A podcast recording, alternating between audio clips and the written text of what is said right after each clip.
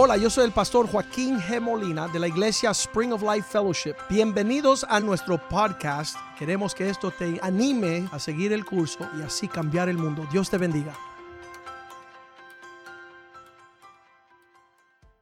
Padre, te damos gracias por tu fidelidad sobre nuestras vidas. Te damos gracias que te conocemos, que conoce, tú has dado a conocer tu palabra, que tu espíritu está fuerte, guiando nuestras vidas, nuestros pensamientos.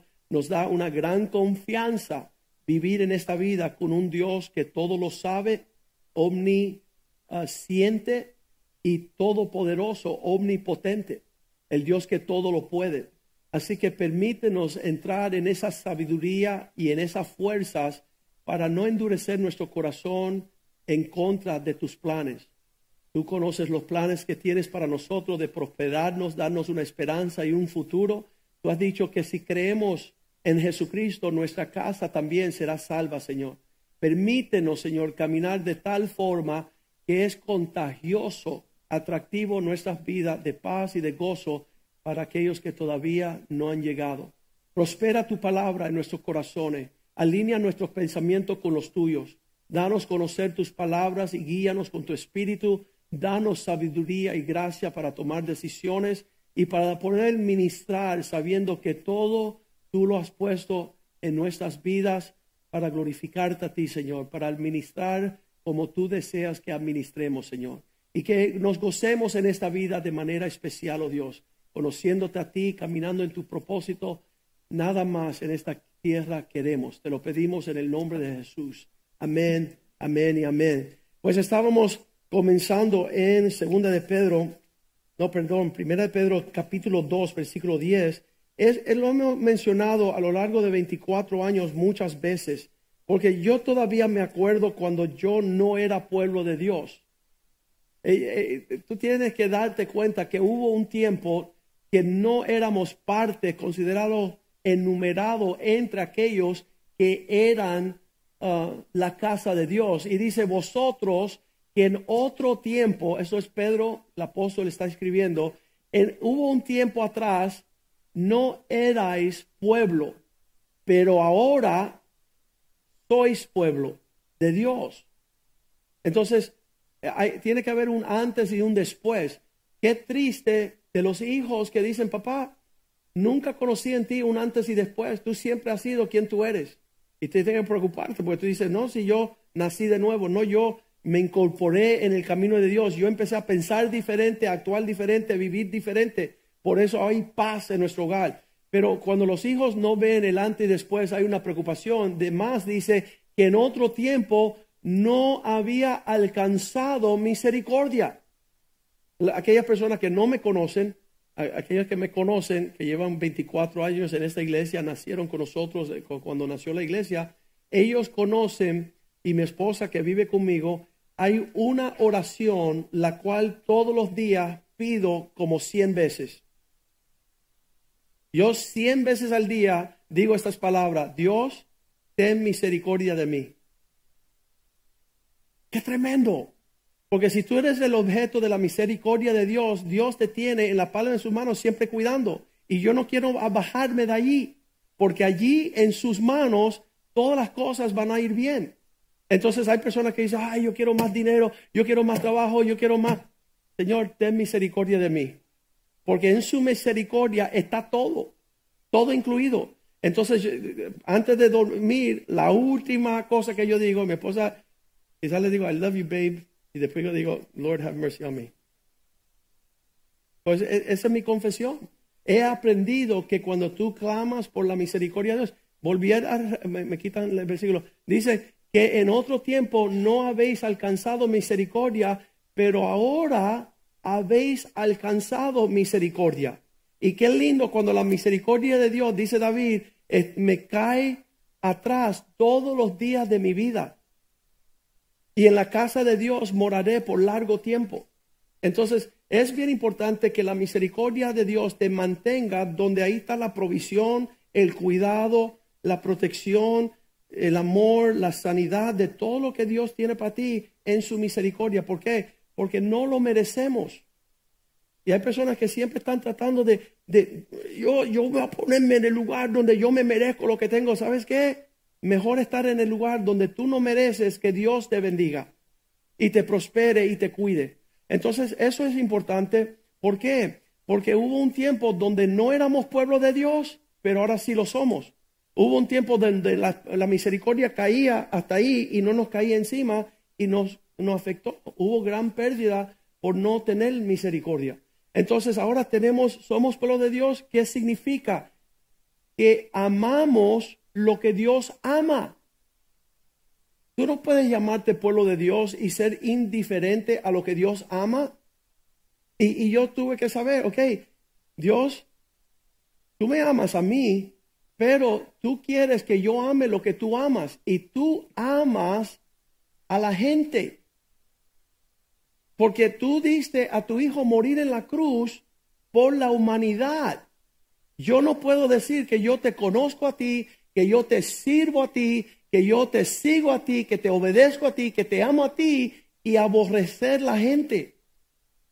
No, no, no concuerda. Allí estamos leyendo este pasaje en 1 de Juan 3:14 dice, sabemos que hemos salido de las tinieblas a la luz, hemos pasado de muerte a vida porque amamos a los hermanos. El que no ama a su hermano permanece en muerte. Si tú no has tenido un cambio de corazón y, y, realmente es lindo cuando tú comienzas a amar las cosas que Dios ama, entonces aquí conversaciones que hemos tenido por muchos años, me dicen los hombres, ¿y por qué yo te intereso? ¿Por qué tú buscas en mí algún interés si nadie le interesa mi persona? Y ahí le digo, ajá, ¿por qué tú me interesas? Porque el Dios que yo te sirvo te quiere alcanzar con su misericordia. Tú importas, me importas a mí porque mi Dios está interesado en ti y en tu bienestar. Dios quiere que ver tu sonrisa y ver tu gozo. Y además, cuando tú ya vienes a conocer a Dios, Él quiere que a ti te interese otra persona. En otras palabras, ya yo tengo, anoche le estaba diciendo a un amigo, ya yo tengo resuelto mi situación con Ibe, Ibe está enamorada de mí. Y yo no tengo que estar ahí buscando eso. Es un regalo de Dios. Ahora yo puedo pasar tiempo con don Luis que está aquí. Bienvenido, Señor. Yo le decía a Luis anoche, bien tarde. ¿Tú sabes por qué mi esposa no me ha llamado en tres horas que yo ando contigo? ¿Sabes por qué? Porque Dios ha satisfacido esta situación. es algo lindo. Y el día de mañana, cuando Dios restaure tu casa y tu hogar, Tú también le puedes decir a tu esposa, ella enseña, voy a ir a salvar un matrimonio. Y ella estar en paz. No, ¿y dónde tú estás? ¿Y por qué te fuiste? No, eso no va a suceder. Va a haber paz en el hogar porque Dios ha suplido nuestra necesidad. Entonces, bien importante, siendo el pueblo de Dios, y pueden decir amén, ustedes son el pueblo de Dios, y recibir su misericordia, y lo está haciendo, porque yo me maravillo que Dios sigue dice que Él nos amó primero. Antes que nosotros lo buscáramos a Él, Él estaba interesado por nosotros y nos fue a buscar. Ok, ya que somos su pueblo, amamos lo que Él ama y nos interesa lo que Él le interesa. Yo viendo la prédica de Nicky, queriendo predicar mejor que Él, yo digo, Señor, déjanos entender que fue tu misericordia la que nos alcanzó para poder nosotros interesarnos no en nosotros mismos. Ya nuestro interés y nuestra búsqueda no es una prioridad. ¿Por qué? Porque Dios, Dios, hay, ese rocío de bendición, pero Dios tiene cubetas de así, mira, de abundancia, de refrigerio, para darnos en abundancia todas las cosas para disfrutar. Y eso conlleva tú puedes tomar de lo que estás recibiendo a llevar a, hacer socorro a otra persona. Y que tú no lo estés haciendo me preocupa. Yo quiero más y más y más y más. Vamos a una canción así. ¿Hay una canción así? me Yo quiero más y más y más y más y más y más. Y para ti, todo. eres un hijo del diablo. Porque Dios te ha prosperado, Dios te ha bendecido, Dios te ha dado paz y gozo y paz y gozo y paz y gozo. Y tú no le interesa llevar ni siquiera una hoja de olivo a decir, ¿sabes qué? Lo que tengo, lo que he recibido, te doy. Lo que, lo que, lo que ha sido un refrigerio en nuestro hogar, hay, hay una fuente de agua viva. Ven a probar lo que tengo yo. Ven a ver, ven a tocar. Eso es lo que hizo la, la mujer samaritana en ese intercambio donde ella no encuentra saciar su sed, cuando finalmente prueba, va y vacía una ciudad entera. Trajo a todo el mundo a venir a beber de las mismas aguas. ¿Y tú quién? Más y más para mí y más y, nada. Nadie ha podido ver en ti brotar los ríos de agua viva. Entonces, yo digo, no hay nada más lindo que ver la expresión de una, un verdadero adorador. Eh, eh, esa, es un desafío tremendo. Las personas vienen a esta iglesia, son, son ricos económicamente. Anoche yo le estaba diciendo a, a, Leonel, yo decía, ¿sabes qué? los pobres ricos que lo único que tienen es dinero. Habrá hombres así que no tienen nada para mostrar. Ahí eh, las personas llegan aquí y dicen, pastor, ah, ¿cómo es que estoy supuesto de ayudar a la iglesia? digo, mister, muérete. Tú eres un empresario que eres dueño de 10 hoteles, tú tienes una nómina de 500 clientes, tú todos los meses firmas 500 cheques y llegas a la casa de Dios y te hace un perfecto estúpido. ¿Cómo me vas a preguntar a mí cómo tú vas a servir al Dios tuyo? Sírvele conforme tu miseria, mister. Muérete con las ganas de dar lo que tú no sabes dar. En otras palabras, tiene que ver la manifestación de lo que tú has recibido y no hacerte loco, porque la locura será tuya sola. Cuando vemos Primera de Crónicas 29, versículo 1, vemos a David, que es la muestra de un hombre cuyo corazón está súper alineado con el Señor. Y él empieza, mira, hace 24 años, yo creo que esta va a ser la segunda vez que yo leo este pasaje en 24 años. ¿Sabe por qué? Porque hay algo que se llama orgánico. En otras palabras, yo rehuso preguntarle a un hombre con cuánta frecuencia tiene intimidad con su esposa.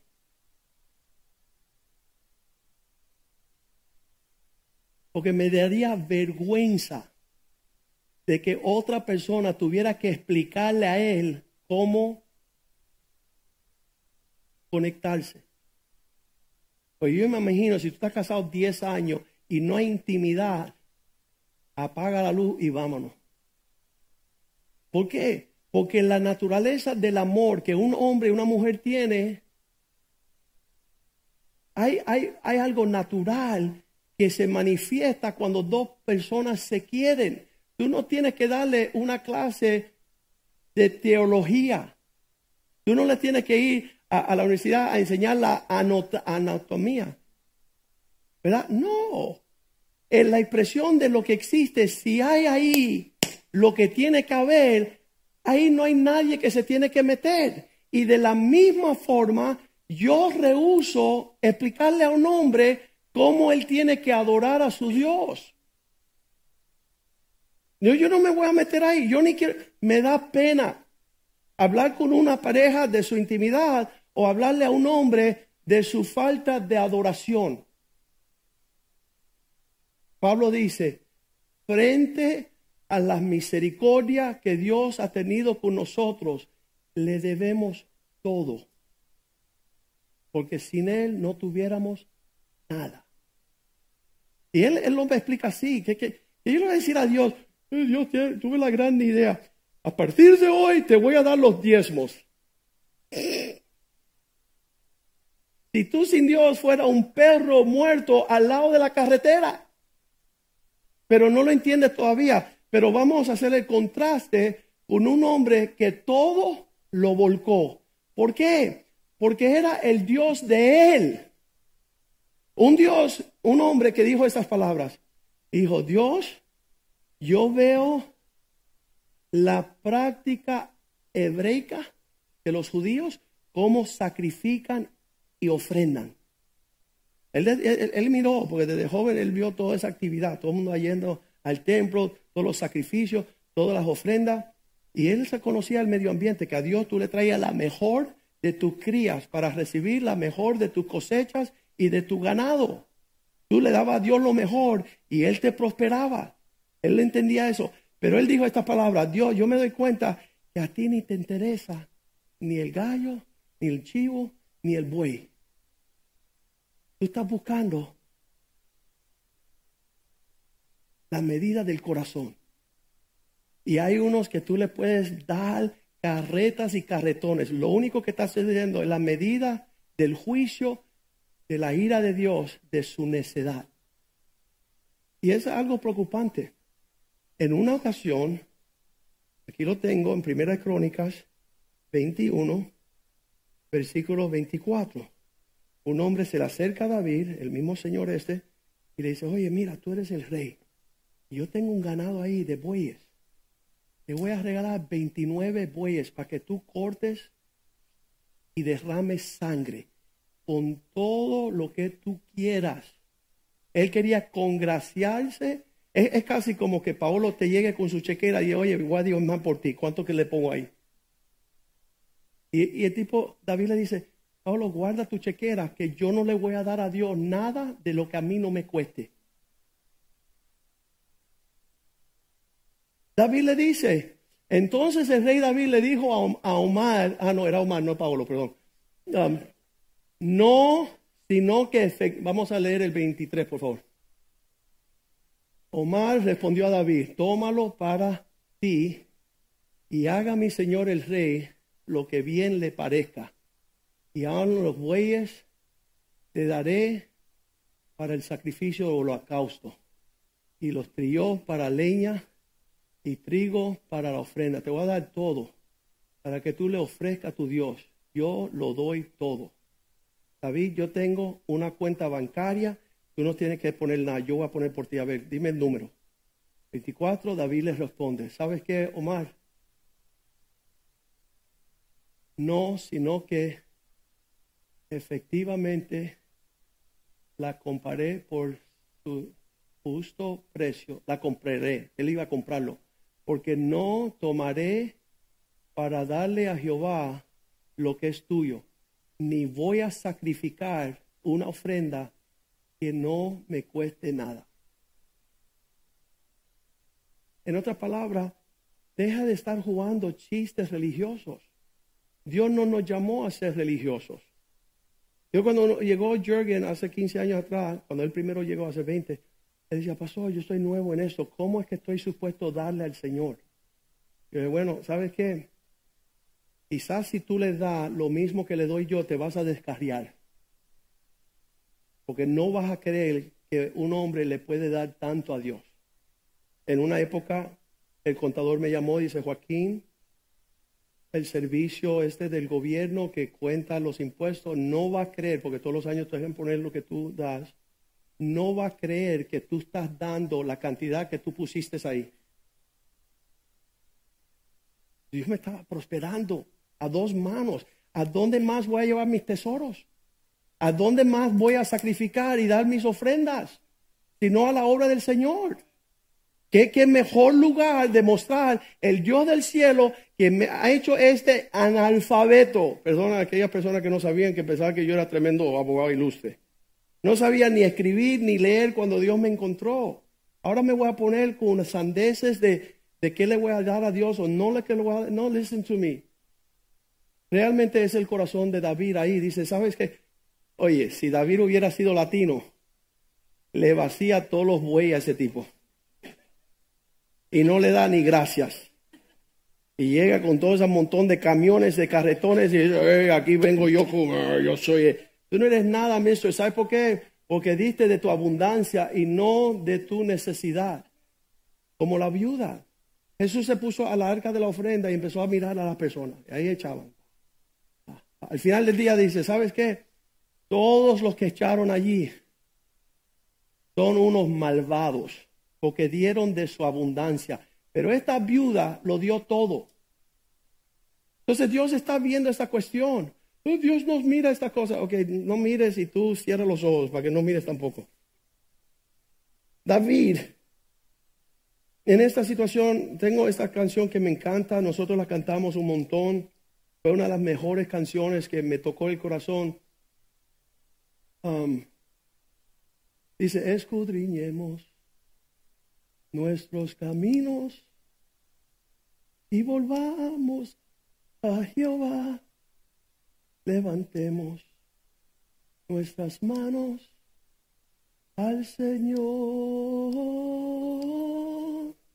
Levantemos nuestras manos a Dios de los cielos y volvamos a Jehová nuestro Dios por la bondad de Jehová.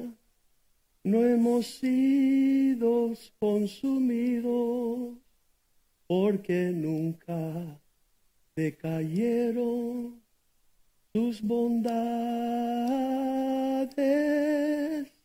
Nuevas son cada mañana nuevas son cada mañana y muy grande es Jehová nuestro Dios. Listen, si podemos estar en ese lugar y dejarnos de tanto lo estúpido, lo torcido, estamos jugando con Dios. Yo cuando empecé, le digo, en las conferencias de los hombres, empecé a prosperar como abogado y, yo empecé a ganar como 10 mil dólares mensuales hace 20 años. Yo traía los mil dólares. Y, yo le decía, yo, yo ¿cómo le voy a dar mil dólares a la casa de Dios? Es demasiado. Y Señor, tú dices que tú amas el dador alegre y yo estoy triste ahorita. No puedo comprar un carro. ¿Por qué voy a estar yo dándole al pastor mil dólares? Y después empecé a ganar 20 mil mensuales. Y tenía que traer dos mil. Yo decía, no, no, yo no voy a dar dos mil. Yo le voy a dar mil al pastor y voy a repartir mil entre los hermanitos pobres porque yo voy a ser el alcalde de la iglesia. El filántropo. Y ahí el corazón te empieza a jugar estupideces, pero Dios siguió aumentando, empezaba a ganar 50 mil dólares mensuales. Y yo decía, wow, esto es una locura, pero Dios lo que me estaba diciendo, quiero que seas generoso, quiero que seas dadivoso, quiero que las personas te conozcan a ti, porque tú eres fiel en la casa de Dios, tú eres generoso, tú eres hombre que no eres avaro y amador del dinero. La prosperidad de Dios no es para comprarse una segunda, tercera, cuarta casa. Es para mostrar el poder de Dios en la tierra a través de nuestras dádivas, para que su reino sea engrandecido. Y entonces, volviendo nuestra, eh, lo puse, llevando el corazón de vuelta a casa. ¿Qué significa eso? Eh, Si tú, no- si tú no entiendes lo que estamos hablando hoy y lo vamos a poner en la luz del corazón del hombre que estaba cerca de Dios y no estamos pidiendo dinero. Yo, yo igual que lo que estaba diciendo Nicholas anoche a los jóvenes, yo decía, yo, yo voy a predicar mejor que él. Yo voy a llenarle el fuego del corazón de- del pueblo de Dios. Que sea evidente. Yo, yo yo no tenía que fingir querer a Ibe. Yo la enterré en todos los regalos que yo le podía conseguir. Todas las mañanas ella se levantaba a caramelos, a flores, a perfumes, a todo. ¿Por qué? Porque donde está tu corazón, ahí está tu tesoro. Donde tú estás depositando lo que tú más quieres, eh, es lo que tú más quieres. Vamos a volver ahora a 1 Corintios 29, 1 y, vamos a decir, Señor, no soy consumido por tu misericordia, nuevas son cada mañana. Y primera crónica, perdón, yendo a Corintios 29, 1. Este, párrafo no lo he leído yo en 24 años más, que este va a ser la segunda vez, creo. Después dijo David a todo la asamblea. Imagínate que tú tengas este corazón, tú te miras a todo el mundo que está aquí y tú empiezas a decir, solamente mi hijo es demasiado joven, es elegido por Dios, Salomón, él es joven y tierno de edad. Él, él, la obra le queda demasiado grande, porque la casa no es para los hombres, sino para nuestro Dios. No, se trata de poder decir, ¿sabes qué? ¿Qué, vamos a hacer para mostrar? No, conforme al Dios que nosotros servimos, va a empezar a desplegar un sinnúmero de demostraciones. Versículo 2, yo con todas mis fuerzas he preparado para la casa de mi Dios. Yo con todas mis fuerzas, con lo que Dios me ha dado de fuerza, yo estoy, lo leímos la semana pasada, que David le dijo a Natán, voy a hacerle casa a Dios, y Dios dice, nana, nina, papo, yo te voy a hacer una casa a ti, tú no vas a hacer ninguna casa a mí. Y entonces él dijo, está bien, si tú no me dejas hacer una casa, yo voy a llamar, poner mi tarjeta de crédito en Home Depot y que pidan allá todos los materiales. Yo no lo voy a hacer, pero yo voy a poner todos los materiales. Para que mi hijo no le falte ni madera, ni bloques, ni cemento, ni, nada de lo que él necesita para edificar casa a Dios, yo me voy a limitar. Y él, él comienza a hacer así y dice estas palabras. Versículo 2. He preparado para la casa de mi Dios oro, para las cosas de oro, plata para las cosas de plata, bronce para las cosas de bronce, hierro para las cosas de hierro, y madera para las de madera, piedra de ónice, piedra de preciosas, piedras negras, piedras de diversos colores, y todo clase de piedras preciosas y piedras de mármol en abundancia. Además de eso, por cuanto tengo mi afecto en la casa de mi Dios, yo guardo en mi tesoro particular. Él dice, tengo el private collection. Tengo una colección privada que voy a desplegar para que Dios se vista lindo. Otra persona dice, ¿sabes qué? Yo, cuenten conmigo para dar el oro. Ok, mister, pero cuente contigo para ser justo, para dar todo lo que Dios te ha puesto para su obra justo. Dios, eh, David empieza, yo siempre le digo a la persona, hey, pues tú, tu iglesia pide, ¿y qué tienes? No tengo nada, entonces no puede dar. No te estoy hablando a ti. Si tú eres pobre y miserable, quédate en tu pobreza y, miseria hasta que Dios te prospere como hizo conmigo. Pero cuando Dios te prospere y Dios te bendiga y no te cruza nunca en la mente ir en pos de lo supremo, ya, ya hay algo que está afectado. Y hay algo que está contaminado y eso eh, va a ser una preocupación porque va a destruir todo lo que tú amas. Va, a ser una plaga para tu casa. Entonces, qué lindo es que David dice, no solamente puse de lo que es necesitado para las cosas necesarias, además de esto, versículo 3, toda mi colección privada. Yo guardo en mi tesoro particular oro y plata, además de todas las cosas que le he preparado para la casa del santuario he dado para la casa de mi Dios.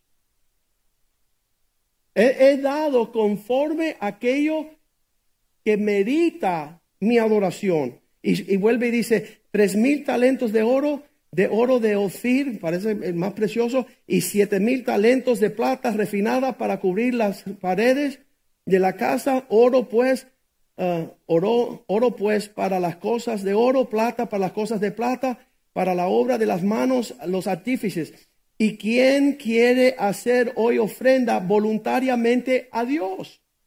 Él, está hablando con esa persona del entorno.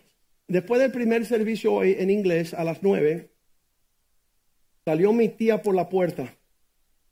Ella está con nosotros desde el principio. Dios la ha prosperado a ella de manera súper linda.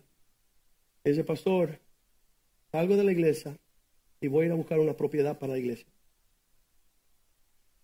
¿Sabes qué es eso? Ella sabe que el corazón de ella está alineada con el corazón de Dios. En otras palabras, muchas veces estamos pasando por alto esta situación. Cuando Nick estaba predicando anoche, yo decía, qué lindo que hay un joven en Miami que le está diciendo a los jóvenes en Miami que se llenen del temor de Dios. Eso no tiene precio. Porque es una bendición a largo plazo para nuestros hijos y nuestros nietos. Serán nuestros hijos bendecidos en su familia, en sus esposas, en sus... No van a caer siendo destruidos por los osos. por ser burlones. No van a caer en esa trampa. David también dice, ¿sabes qué? A, ofrendar para las cosas de la casa de mi Dios voluntariamente. Versículo 6. Entonces los jefes de familia. La semana que viene voy a hacer algo para aquellos que no quieren estar, mejor que se queden en casa. Pero voy a levantar a todos los hombres y decir, estos son los responsables. Estos son los hombres que Dios ha puesto para guardar nuestras familias. ¿En qué? En testimonio y ejemplo.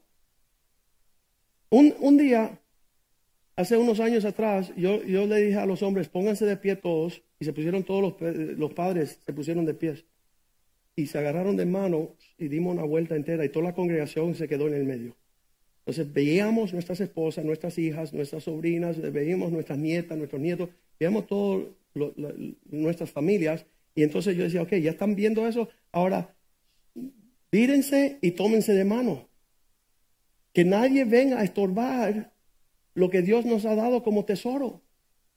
Nosotros dispuestos a pelear por ellos y dejar una marca para que ellos tengan la bendición de lo que nosotros disfrutamos hoy.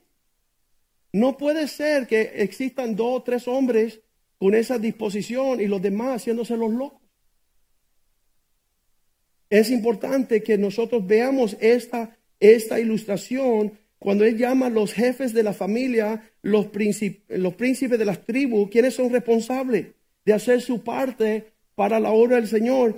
Dice jefes de millares y de centenares con sus administradores, haciendo del rey, ofreciéndose voluntariamente, y dieron para el servicio de la casa de Dios cinco mil talentos, diez mil trácames de oro, diez mil talentos, dieciocho mil talentos de bronce, empezaron a ofrendar y todo el que tenía piedras preciosas las dio para el tesoro de la casa de Dios en mano de el Gersonita.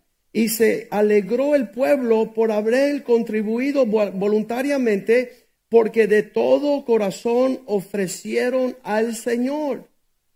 Asimismo se alegró mucho el rey y bendijo a Dios, versículo 10 delante de toda la congregación y David dijo estas palabras, bendiciones sean a ti, oh Dios, de Israel, nuestro Padre, desde el siglo que acaba de pasar hasta el siglo que viene.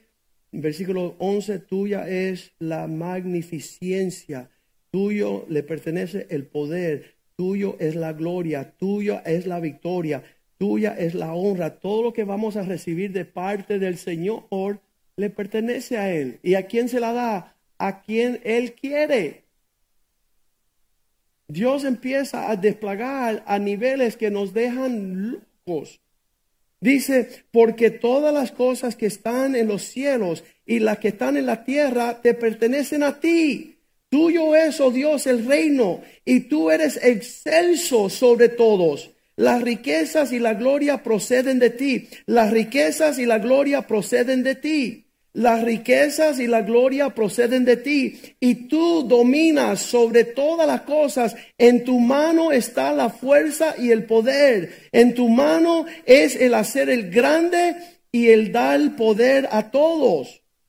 Ahora pues, Dios nuestro, nuestra, nosotros alabamos y loamos tu glorioso nombre, porque ¿quién soy yo y quién es este pueblo para que pudiésemos ofrecer voluntariamente cosas a esta magnitud? Es una cosa tremenda, pues todo es tuyo. Y de lo que recibimos de tu mano es lo que te estamos dando. No es, no es gran cosa que nosotros le demos a Dios lo que Él nos da para prosperar su obra, para su casa. Porque nosotros, extranjeros y avenedizos, somos delante de ti. Como todos nuestros padres y nuestros días sobre la tierra, ¿cuál sombra que no dura? Estamos aquí limitadamente. Yo le decía a la iglesia esta mañana, ¿pueden creer que en el cielo no va a haber necesidad de darle nada a Dios? cuando usted llega allá, tú vas a decir, ay, yo quiero ayudar con las calles de oro. No. Ay, yo quiero ayudar con las puertas de pela. no, del diamante, no, de, de, eh, de la nueva Jerusalén, no, es acá.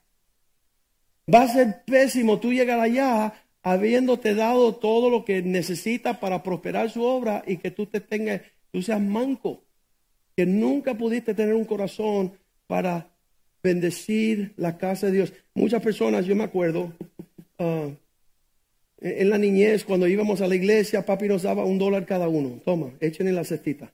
Nos dio esa, esa enseñanza de ser dadivoso. Pero ¿sabes qué? Cuando se convirtió su corazón, le entregaba cosas a la iglesia, una guagua, eh, todo un campamento, una tierra. Mi papá empezó a mostrar la manifestación del agradecimiento de aquel que sanó nuestro hogar. Ya no había límite para darle, hemos bendecido, por eso eh, nuestra iglesia es tan próspera. Nosotros no vamos a pedirle nada a nadie en ningún lugar y menos aquí.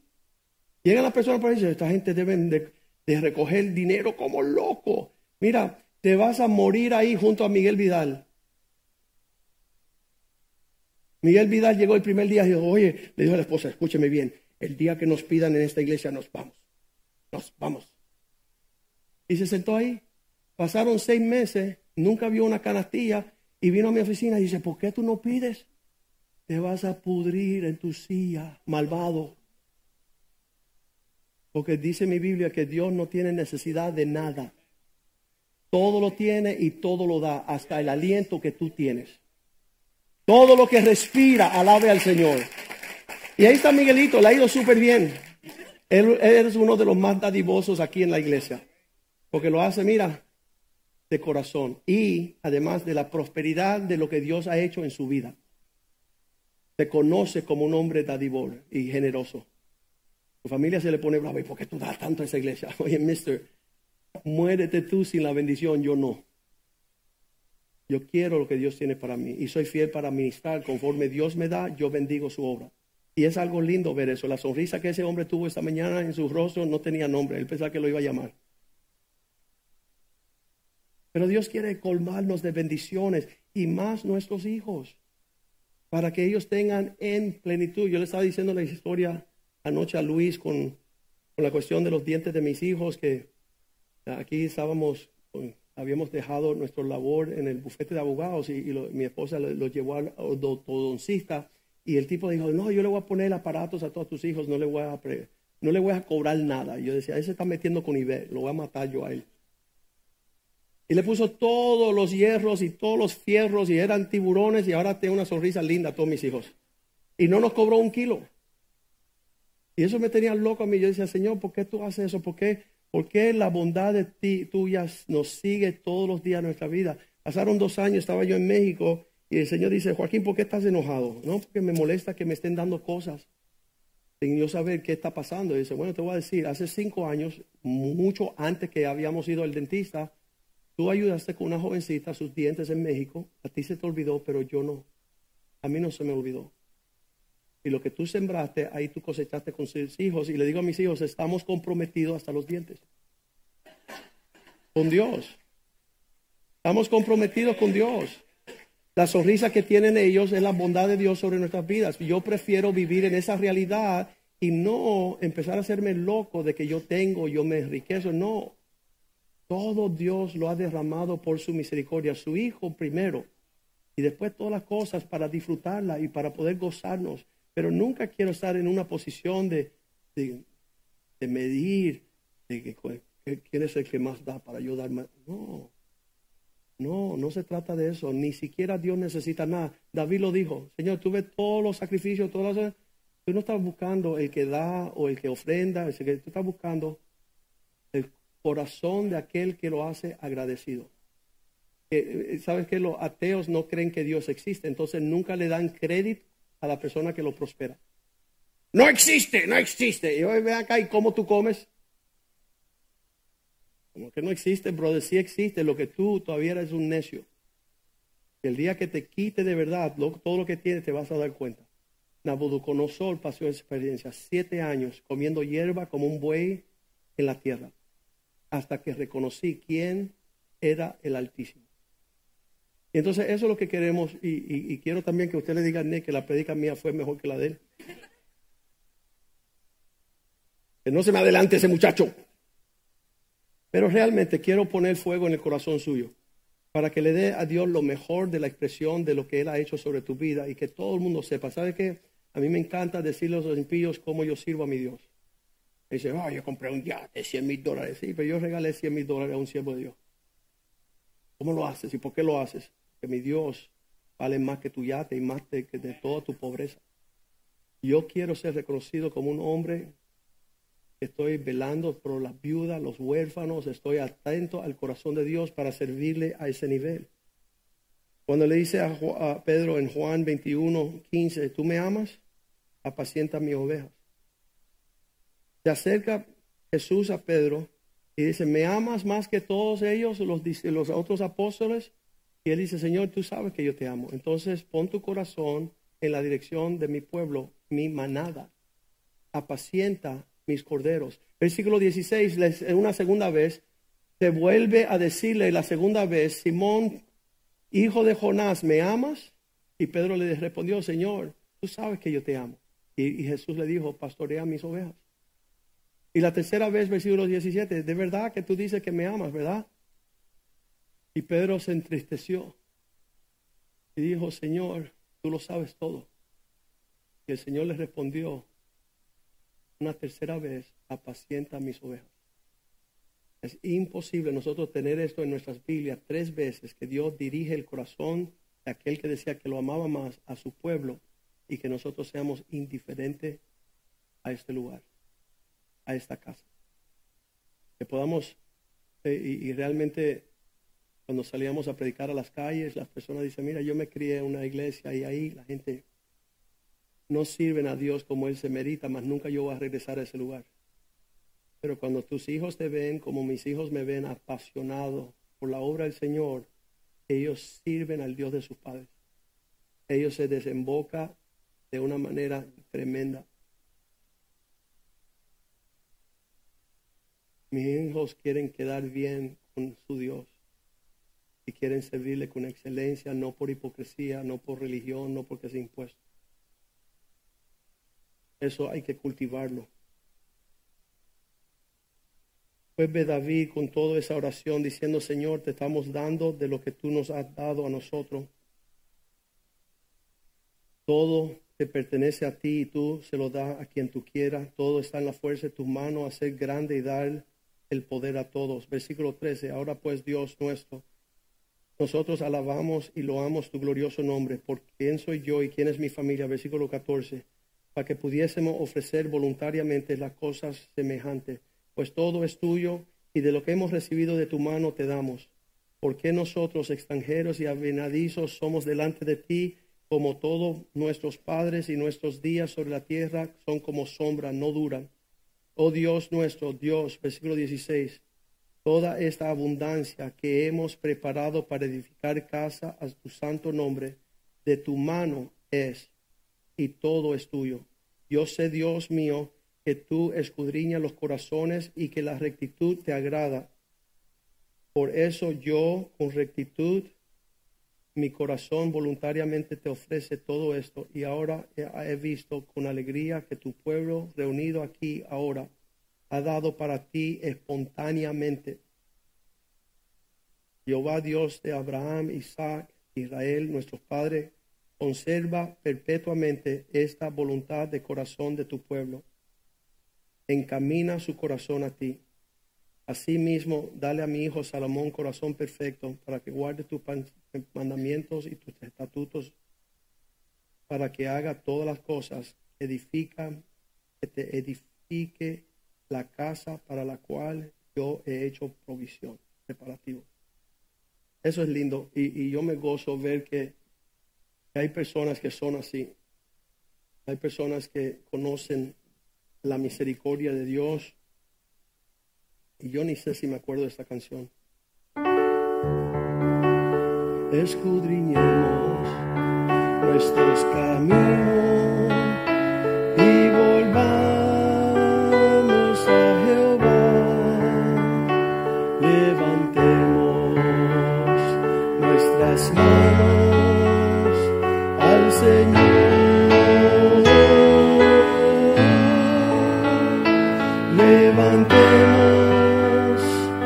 nuestras manos.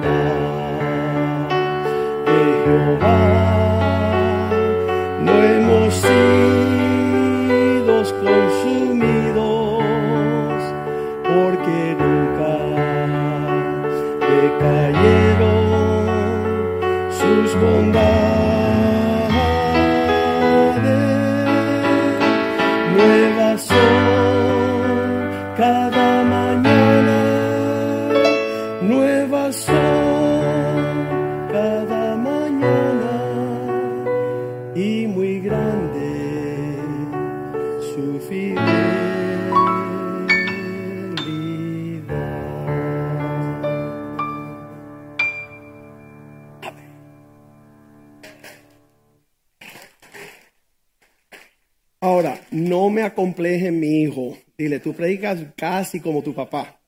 Padre, te damos gracias por tu amor. Gracias que estamos en la casa de Dios, con el pueblo de Dios, escuchando la palabra de Dios del siervo de Dios. Y que tú abras los cielos, oh Dios, y que tú nos colmes con tantos bienes, que por gracias, agradecimiento, gratitud, derramamos a tus pies la abundancia de todo lo que tú nos das para gozar.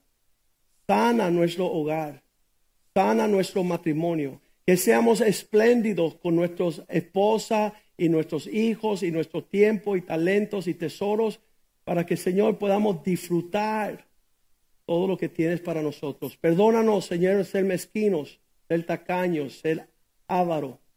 Permítenos, Señor, bendecir y prosperar y ser generosos y dadivosos en, de gran manera, Señor. Que sea como un refrigerio a todos los que están a nuestro lado, que continuamente, Señor, en lo que tú derrames tu paz y tu gozo, podamos compartirlas con aquellos que están a nuestro alrededor. Te damos gracias por tu bendición, la que enriquece y no añade tristeza. Te lo pedimos en el nombre de, Jesús y el pueblo de Dios dice amén, amén y amén. Salúdense en el amor del Señor. Mañana reunión de hombres a las 8, de 8 a 9. Reunión de todos aquellos que nacieron hombre. Que lleguen mañana a las, a las 8, de 8 a 9. Vamos a tener nuestra primera reunión de este año y vamos a prepararnos para lo que Dios tiene este año. Dios le bendiga. Salúdense en el amor del Señor.